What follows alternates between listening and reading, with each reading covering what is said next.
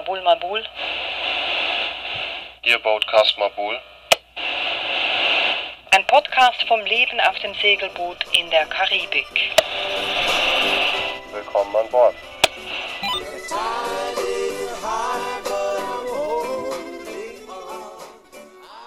Good morning, Grenada. Good morning, cruisers. This is Wanda and Brian on sailing vessel Scenic Route, located in lovely Woburn Bay. We will be Alex, was hören wir denn da? Das ist das Cruisersnet von Grenada. Ah, praktisch äh, läuft auf dem Seefunk. Ein moderiertes Programm um, für Cruiser von Cruisern. Also mit Cruisern meine ich Leuten, die auf Segelbooten wohnen. Erste Informationen und dann beginnt der restliche Tag. Weil wir, wir sind jetzt Cruiser. Wir sind jetzt auch aus so einem Segelboot. Ja, ich glaube, langsam können wir uns Cruiser nennen. Und wir, das sind Ich bin Alex, ich bin eigentlich Elektroingenieur, aber aktuell eher Bootsingenieur und 38 Jahre alt. Groß, zu groß für Boote eigentlich. Manchmal aber auch hilfreich mit langen Armen. Ja, ich bin Karin. Ich bin nicht so groß, gut für ein Boot. Ich bin 43 Jahre alt, habe die letzten zwölf Jahre als Korrespondentin für den Schweizer Rundfunk in, zuerst in Indien und dann in Bangkok gelebt. Zuerst als Südasien-Korrespondentin, als Südostasien-Korrespondentin. Und jetzt nehme ich eine längere Auszeit. Und deshalb haben wir uns entschieden, ein Boot zu kaufen und auf das Boot zu ziehen. Und jetzt sind wir hier In Grenada, das ist in, der, in den Westindies der Karibik. in der Benji Bay. Um uns herum ist unglaublich grüner Wald, überall hier um die Bucht. Und es sind hier wahnsinnig viele Schiffe. Also es sind hier sicher, weiß nicht, 30, 40 Schiffe wahrscheinlich, die wir sehen, die hier an Bojen liegen, wie wir auch. Also es ist eine ganz eigene Gemeinschaft, von der wir jetzt Teil sind. Ja, und von dieser, diesem Leben auf dem Segelboot wollen wir euch in diesem, diesem Podcast, in unserem Boatcast erzählen und aber auch von den Menschen, die wir treffen. Jetzt in den kommenden Wochen, in den kommenden Monaten. Und wir werden euch auch auf dem Laufenden halten, was sonst so abläuft. Also wo, wohin soll die Reise gehen, was für Routen nehmen wir, was erleben wir dort. Ja. Was gibt es zu reparieren? Ziemlich viel. Und vielleicht beginnen wir einfach zuerst mal mit unserem Zuhause. Unser Segelboot ist eine Feeling 44 von dem französischen Hersteller Kyrie. Die gibt es seit den frühen 90ern schon wieder nicht mehr. Unser Boot ist auch ziemlich alt, nämlich wurde 1988 gebaut. Also wie der Name schon sagt, es ist 44 Fuß lang. Das ist, sind circa 13,5 Meter. Das heißt, es ist schon eine gute Größe, wo man es zu zweit aushalten kann. Man hat verschiedene einzelne Kabinen, genug Platz, um sich auch mal aus dem Weg gehen zu können. Also es ist nicht so eine kleine Nussschale oder auch nicht was übertrieben Großes, sondern ja, schöne Mittelklasse, würde ich sagen. Eine alte, schöne Mittelklasse. Und wir haben sie Mabul getauft. Und zwar, weil wir beide uns auf Mabul kennengelernt haben. Also eigentlich auf einem Tauchschiff unter Wasser vor Mabul, der Insel Mabul, die liegt vor Borneo, Malaysia. Und was man hier so hört im Hintergrund, das sind die Wellen, die da plätschern. Vielleicht hört man sogar den Windgenerator, den wir haben, weil die Energie auf dem Boot, die stellen wir alle selbst her. Also wir haben ziemlich viel Photovoltaik, 700 Watt und 400 Watt Wind. Viel Batterien, das heißt, wir haben gratis Strom den ganzen Tag, die ganze Nacht. Energie ist eigentlich nie wirklich ein Problem hier. Und Frischwasser auch nicht. Wir haben noch einen zusätzlichen Wassermacher. Das heißt, wir können aus dem Meerwasser unser Trinkwasser und auch einfach allgemein Frischwasser machen. Nur durch die Photovoltaik. Das heißt, wir sind bezüglich Energie und Wasser sind wir tatsächlich autark. Ja, wir haben sogar eine Fischerroute, aber die sieht noch ziemlich desolat aus. Die werden wir uns noch kümmern müssen. Wollen wir vielleicht zuerst mal so einen kleinen Rundgang machen durch das Boot? Können wir gerne machen, ja. Also wir stehen hier aktuell gerade im Cockpit. Äh, Wir haben auch nur ein Steuerrad, nicht zwei für die Größe. Einen kleinen Cockpit-Tisch, den man aus Holz, den man hier reinstellt, wenn man ihn braucht. Das heißt, während dem Segeln gibt es da gar nichts. Auf dem stehen jetzt zwei Gläser mit Kokosnusswasser. Ja. Wollen wir mal runtergehen ins, ins Boot? Also man geht dann hier eine ziemlich steile Treppe hier runter ins Boot. Und unten angekommen stellt man fest, das sieht nicht aus wie 1988. Es ist helles Holz, sehr ungewöhnlich für das Baujahr. Also es ist schön, luftig, wohl, also ein großer Wohnraum Also wirklich so ein bisschen. Wohnzimmergefühl hier. Also viel weiß und helles Holz und schönes Holz, schöne Holzarbeiten, wirklich gute Handwerkskunst. Also wenn man runterkommt, erstmal hat man auf der linken Seite oder auf der Backbordseite die Galley, also die Küche. Ist U-förmig ausgeführt, also ist relativ groß, viel Arbeitsfläche vorhanden, Spülbecken. Wir haben einen Kühlschrank, das ist wie eine Art Verlies. ja, Einen Brotbackautomaten, in dem wir jetzt alle paar Tage Brot backen. Auf der anderen Seite, auf der Steuerbordseite, haben wir eine große Sitzgruppe mit einem Tisch, auch einen kleinen Fernseher, wenn es mal regnet. Hier ist auch eine kleine Gästetoilette. Und praktisch nach hinten zum Boot hin, nach Achtern, äh, haben wir ganz klassischer Schnitt, zwei kleine Gästekabinen, Wobei die eine komplett belegt ist mit unserem Gerümpel. Spare Parts, Werkzeug, Tauchequipment. Das ist vollgepackt, aber in der anderen kann man jederzeit Gäste empfangen eigentlich. Und dann, wenn man ein bisschen weiter nach vorne geht, kommt man noch auf der linken Seite, auf der Backbordseite, an, dem Navigations-, an der Navigationsecke vorbei. Hier laufen praktisch alle Fäden zusammen. Hier haben wir unsere ganzen Funkgeräte, unsere ganzen Knöpfe, um Dinge ein- und auszuschalten. Äh, Das Radar ist hier, Und wir haben eine Waschmaschine. Die ist zwar ein bisschen speziell, also man darf nicht den Schleudergang betätigen, weil man musste die anpassen, um sie ins Boot zu kriegen. Das heißt, ein Teil fehlt der Waschmaschine, jener Teil. der die Wa- gravierende Betonblock fehlt. Genau, also deshalb kein Schleudergang. Die Wäsche wird komplett nass aufgehängt. Jetzt gehen wir hier noch in die Master Cabin, also ganz vorne. Und die Master Cabin hat echt ein ziemlich breites Bett, weil Alex ist sehr groß. Und von dem her, das ist schon mal gut. Ein breites Bett, ein Fan, kein AC.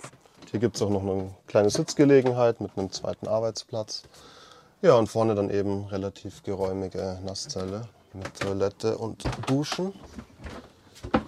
Gehen wir wieder hoch. Alex, wo bist du? Ich mache hier die Luke zu. Da bin ich wieder. Ja, wieso, wieso machen wir das eigentlich, diesem Schiff? Wahrscheinlich so ein Jahr. Vielleicht auch länger. Genau, da, das werden wir dann sehen.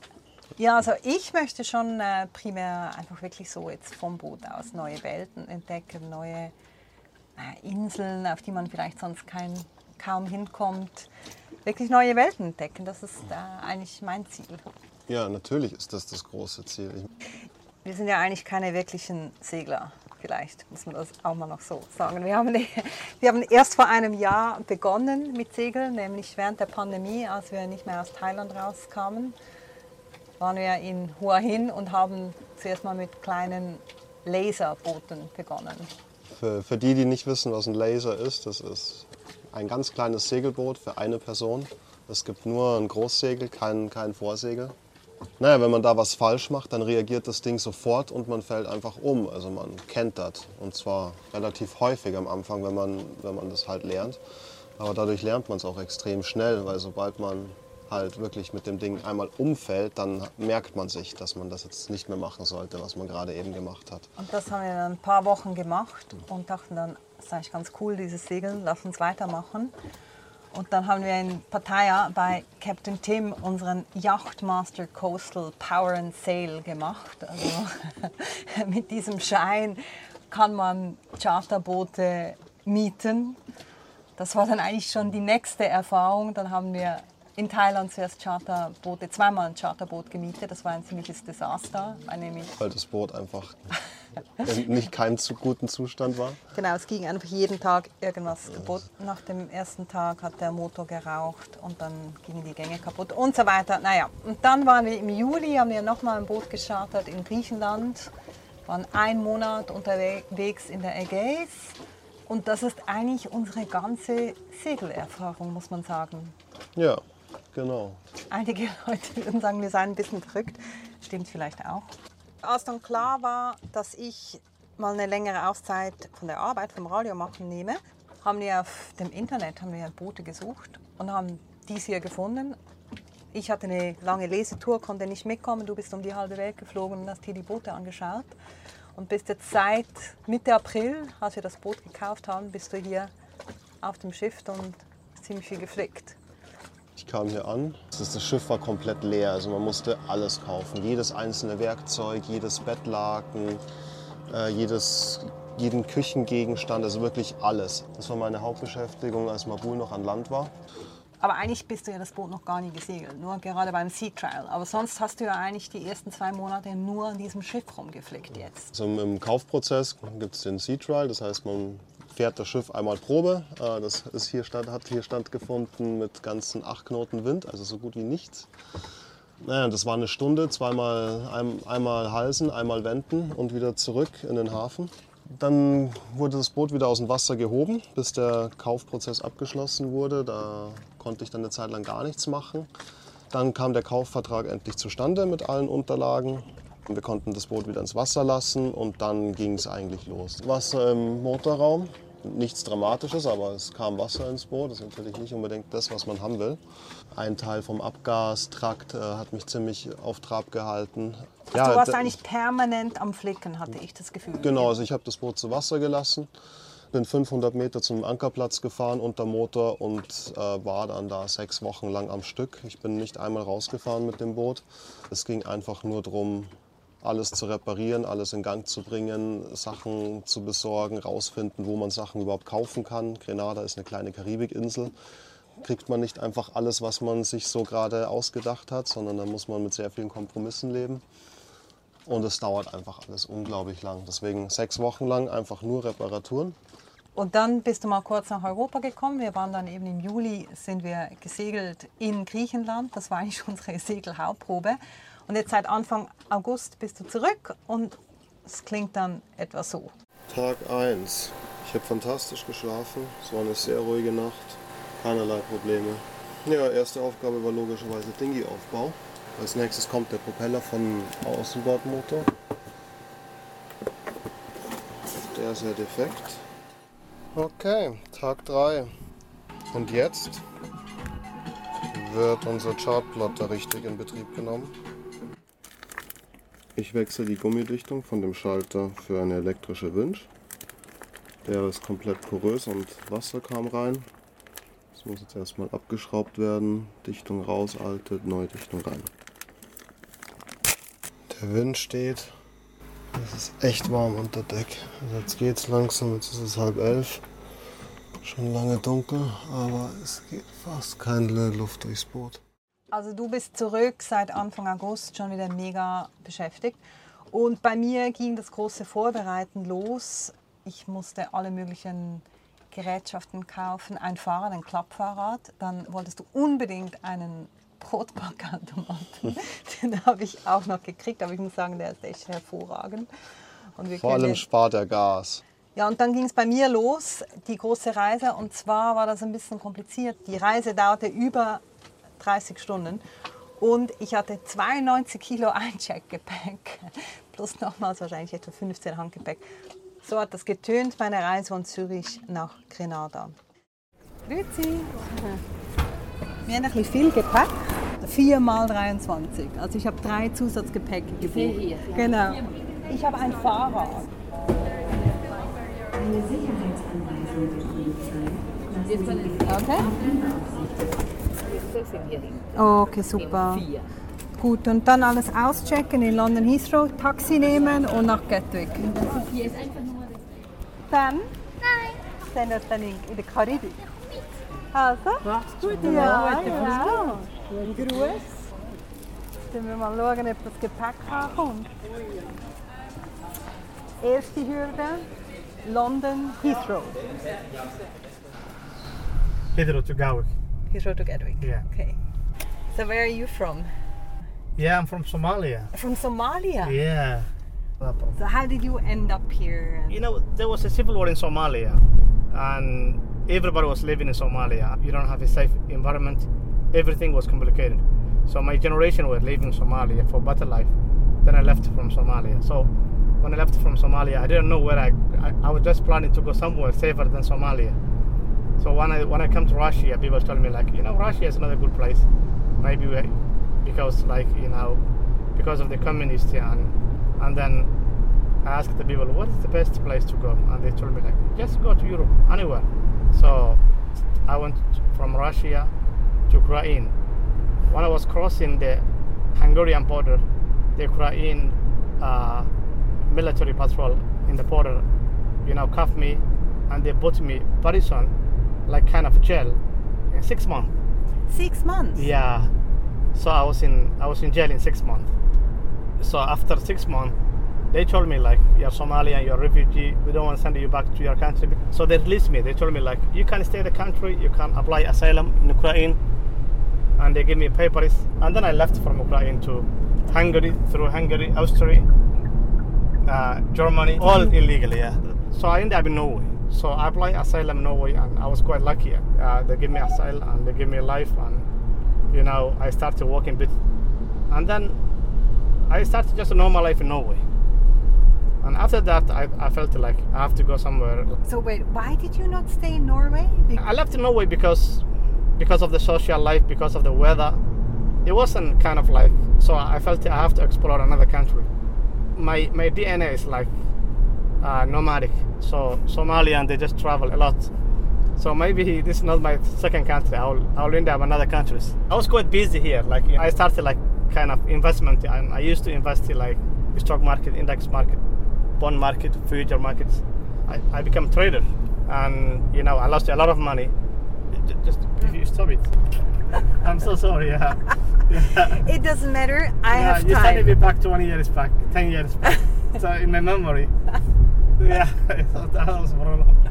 That was problematic. I thought you were going to London, so I took you to London. Yeah, was London. Yeah. Yeah.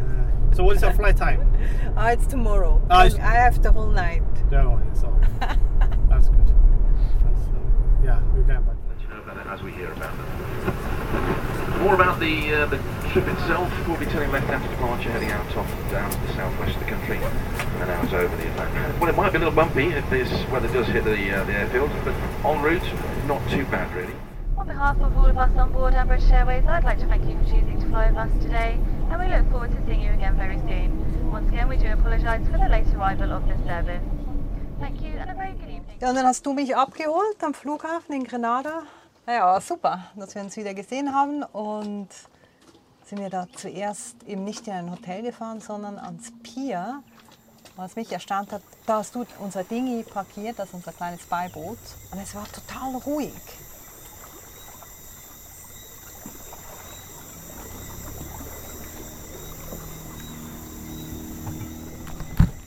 So, her mit der Box.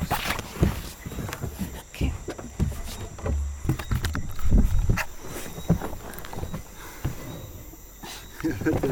Achtung, Benzintank. Nase wegschieben, Nase wegschieben.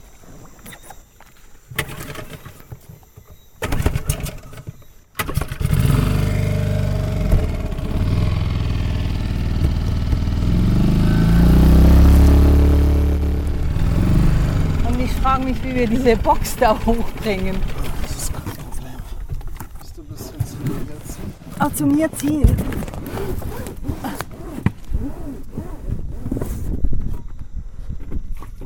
Mabul, Hamburg. Du, das ist ganz groß. Das ist ja ganz geräumig hier. Ja. Schön. Es ist mega warm hier. Wir sind in der Karibik. Es ist immer so warm. Es ist ziemlich kühl gerade. Küche, ja. Ist zu Hause. Und wo willst du genau die Brotmaschine hinstellen? Die ist nämlich ziemlich groß. Die findet schon irgendwo Platz. Was gibt's denn da? Es gibt einen Aperol Spritz. Wow. Ich habe Aperol, ich habe Prosecco, ich habe Weißwein und ich habe Sodawasser. Uh. Willkommen auf Grenada und auf Mabul. Danke. Es war zu dem Zeitpunkt auch schon ziemlich spät. Ich glaube 9 Uhr abends. Also es war dunkel und naja, 9 Uhr abends ist hier nicht mehr viel los. Wie war das Cruisers? Cruises Midnight ist um 9 Uhr abends mehr oder weniger. Genau, da geht man hier eigentlich zu Bett. Ja, und dann begann eigentlich so dieser Alltag jetzt auf dem Boot. Und eben der beginnt um 7.30 Uhr morgens mit dem Cruisers Net. Grenada. Good morning, cruisers. This is Wanda and Brian on sailing vessel Scenic Route, located in lovely Woburn Bay. We will be your net controllers today, Saturday, August 13th. Priority traffic. Are there any priority traffic issues relating to medical, navigation, security, or lost and found? If so, please come now. Vera, Vera. Good morning. Go ahead, Vera. Uh, that's Vera, but my uh, dinghy went walkabout last night from um, Hog Island. Uh, I was wondering if anybody saw it cruising by anywhere. Dara, are you also located in Hog Island, where your boat took walkabout? That's Vera, and yes, I am. Der eine hier hat ja sein Dingi verloren. Das kann man dann im Cruisersnet äh, melden. Vielleicht hat es jemand gesehen, ein anderer Segler. Oder es wird angekündigt, wann Markttag ist. Oder Ja, es hält einem so auf den Laufenden, was an Land so los ist, also was für relevant für die Cruiser ist. Also zum Beispiel werden Shoppingtouren angeboten. Also kommt halt Shademan mit seinem Bus und fährt dich durch die Gegend, damit du zu allen Shops kommst. Und Aber- ja, solche Informationen. Aber ich muss sagen, also ich habe ein bisschen gelitten dann so die ersten paar Tage, weil eben, wir sind hier in den Tropen und ich habe zwar jetzt in, in Asien gelebt die letzten zwölf Jahre, aber ich habe in einer Wohnung gelebt mit Klimaanlage. Das kann man hier alles vergessen. Also es ist jetzt 2 Uhr nachmittags.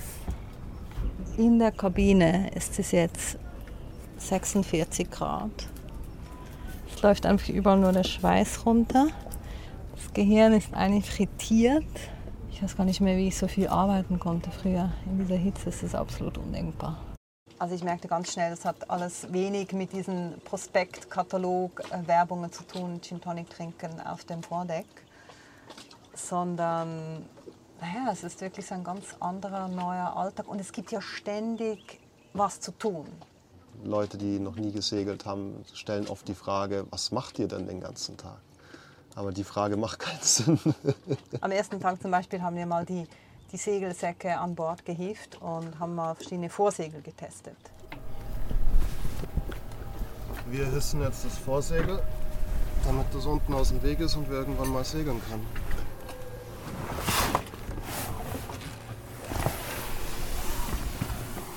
Also das lag jetzt immer hier in, der, in dem Sack.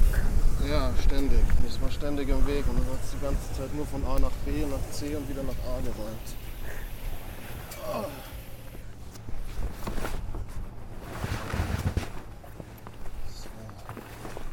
So. Wenn du das jetzt hochziehst, dann siehst du, das passt jetzt genau so. Da ist nichts verkeilt oder verdreht. Deswegen braucht man den 90 Grad Shaker.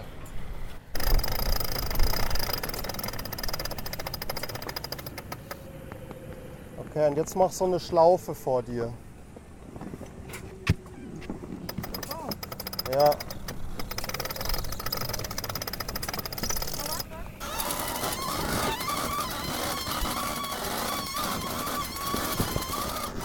Frei machen. Es ist frei. Das, nee, die Kupplung ist zu.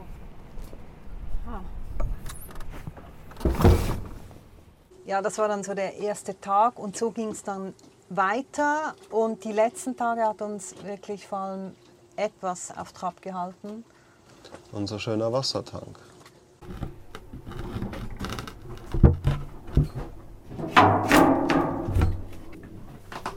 Das ist der Tank. Ja, und da hat schon mal jemand mit Fiberglas drumherum geflickt, wie du siehst. Weil er eben geleckt hat.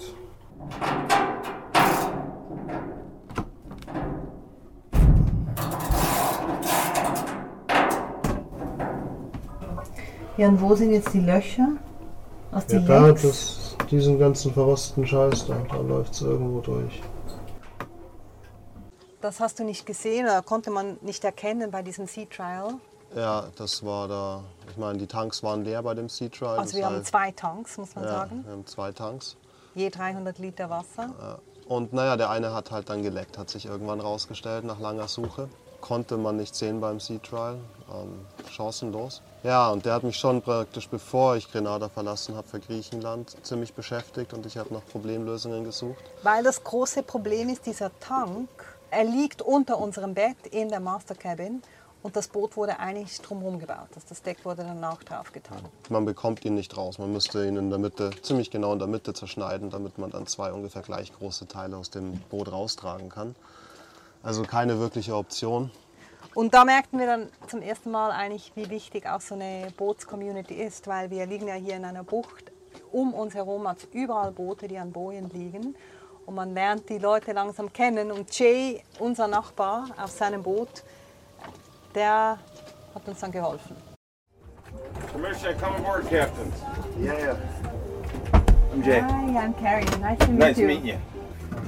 So we have a stainless steel tank. I remember you telling me about that, and I Yeah. remember you telling me that you had a leak in it. Yeah. It won't come out here, though, will it? No, No. no, that's the problem. It's because they built the boat around it. Yeah. Issues all the way through here. Yeah. Also Jay ist dann an Bord gekommen und wir haben uns gemeinsam dieses Wassertankproblem angeschaut. Wir haben ihn rausgehoben. Er sah ziemlich übel aus. Ja, viel Rost, viel Fiberglas, wo es nicht hingehört. Äh, Also offensichtlich wurde da schon mal nachgeflickt. Und dann haben wir eben mit Jay geschaut, was machen wir jetzt mit diesem lecken Wassertank.